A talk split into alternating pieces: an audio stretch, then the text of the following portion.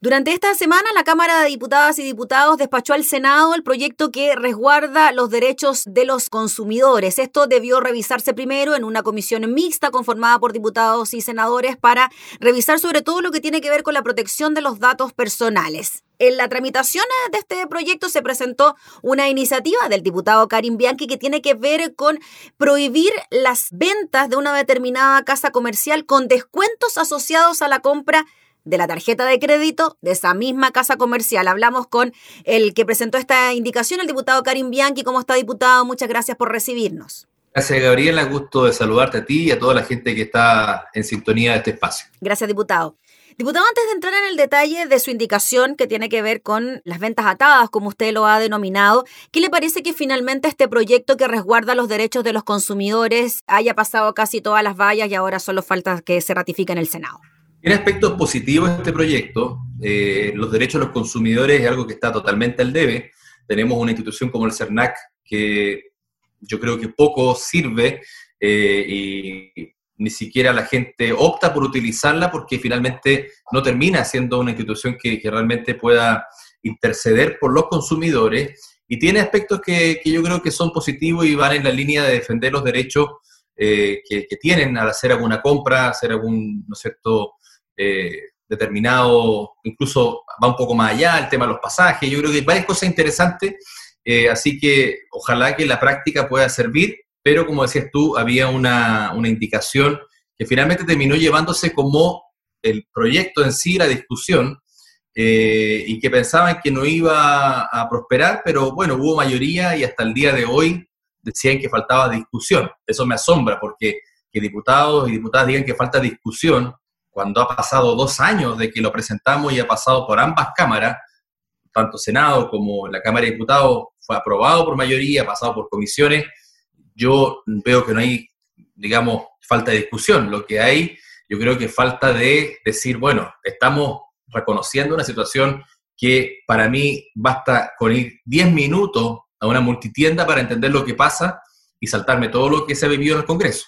Diputado, y en relación a eso, decíamos, lo explicábamos al inicio, esta indicación que partió como un proyecto suyo, que tiene que ver con prohibir los descuentos asociados a la compra de un producto con una determinada tarjeta de crédito. Casi siempre uno va a una casa comercial, a un supermercado y dicen, pues bien, este proyecto vale 10.990, pero si lo compra con nuestra tarjeta de crédito va a costar un 20% menos, un 30% menos. Eso es lo que se buscaba, ¿no? Que ese incentivo no existiera. A ver, lo que pasa es que... Eh, Acá algunos son alarmistas y dicen se van a acabar las ofertas. Las ofertas existen de que existe el comercio. Ni el consumidor ni el oferente van a dejar ni de consumir ni de ofrecer. Por lo tanto, en eso va a haber siempre competencia y la oferta va a existir.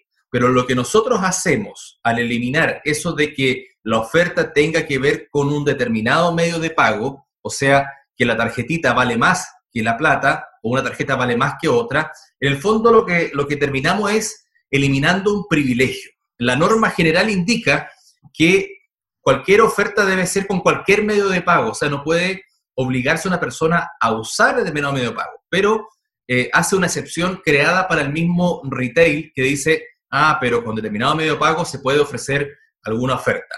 Entonces lo que queremos hacer es que la oferta que se entregue sea real y universal real es decir que realmente sea una oferta y eso no sea un enganche para que después la gente tenga que contratar seguro, mantenciones, cobro de intereses y todo lo que sabemos que trae detrás, que al final uno dice, mire, compré esto porque costaba tanto, pero terminé pagando y eso no requiero de ningún experto que vaya al Congreso a decirlo. Eso se lo pregunto a cualquier persona en la calle y me va a decir que es así.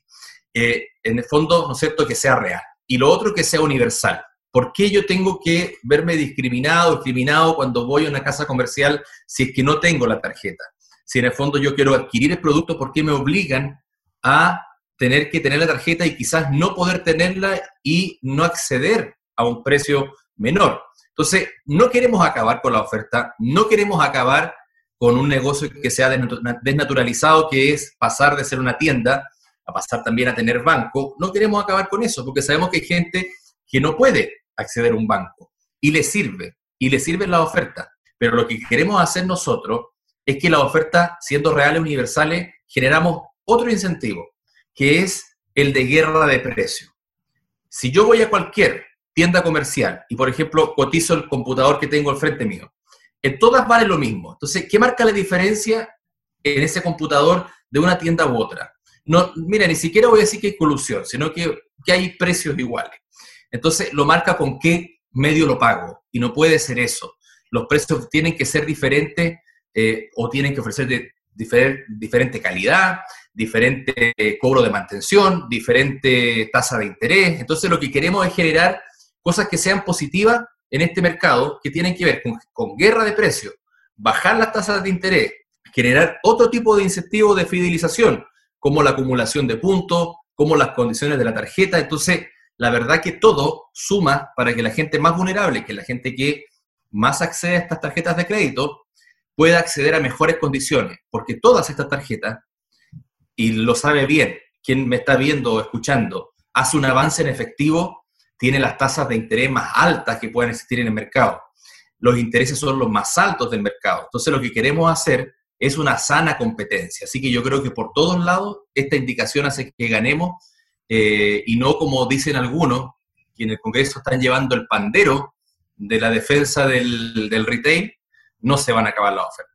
Diputado Karim Bianchi, en el debate de este proyecto de ley donde está incorporada esta indicación de la que estamos hablando, se habló de la posibilidad de que el gobierno presentara un veto presidencial, precisamente para esta indicación. ¿Qué le parece a usted eso cuando la defensa que se da por parte de quienes están en contra de esta iniciativa es que esto perjudicaría, por ejemplo, a las multitiendas pequeñas, no a las grandes, que también perjudicaría a las personas de menos recursos, que son las que pueden acceder precisamente a estas multitiendas más pequeñas y que no estamos hablando acá de bienes de lujo. Me parece, a ver, voy a hablar como persona, no como diputado.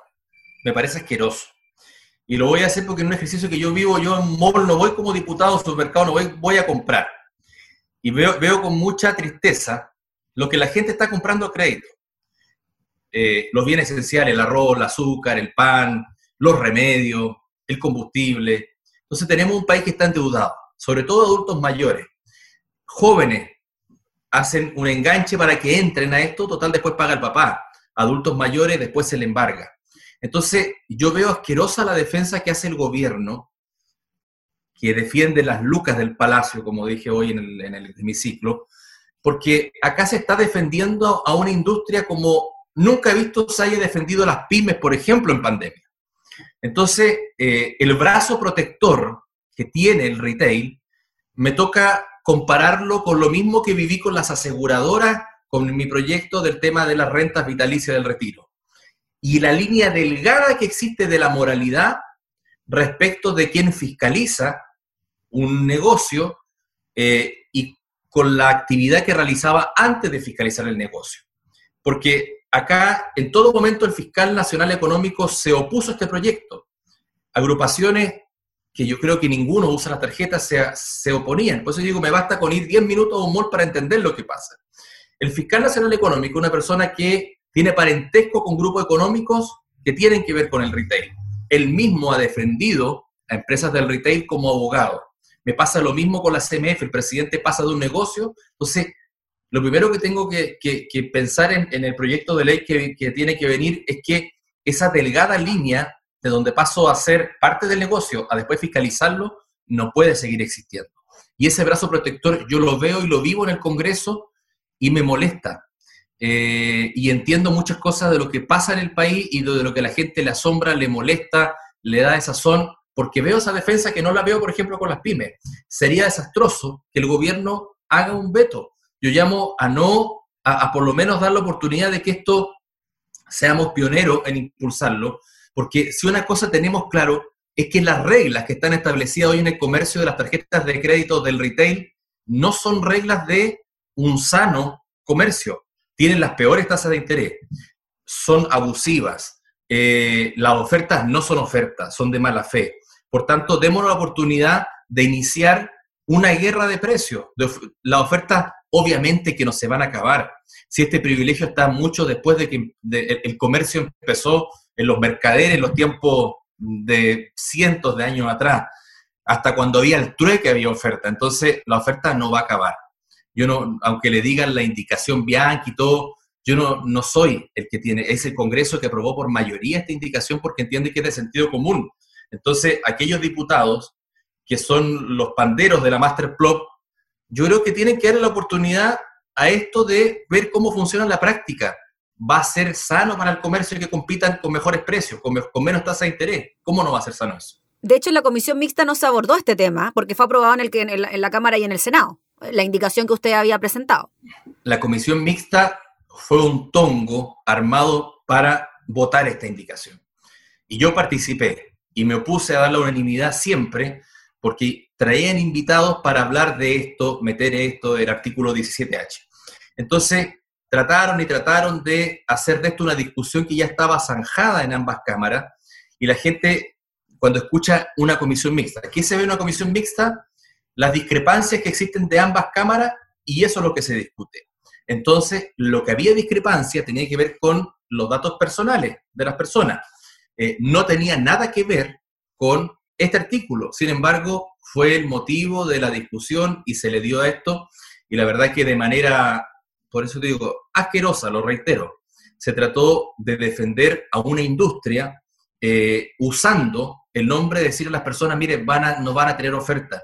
Si esto todos lo saben, toda la gente que ve una cuenta sabe lo que pasa y sabe que nunca es una oferta, es un medio de un enganche. Entonces, todo lo que va a pasar cuando se elimina ese enganche va a ser positivo, van a ser ofertas, como te reitero yo, resumiéndolo, universales y reales. Diputado, finalmente, para abordar en, a grueso modo lo que es el resto del proyecto de los derechos de los consumidores, resaltar quizá algunos aspectos que tienen que ver con la garantía legal, ¿no? Esto de que se aumenta a tres a seis meses, eso sí es un aspecto bien valorado por los consumidores que siempre nos vemos afectados por estas situaciones a la hora de querer cambiar, devolver o reparar un producto, por ejemplo.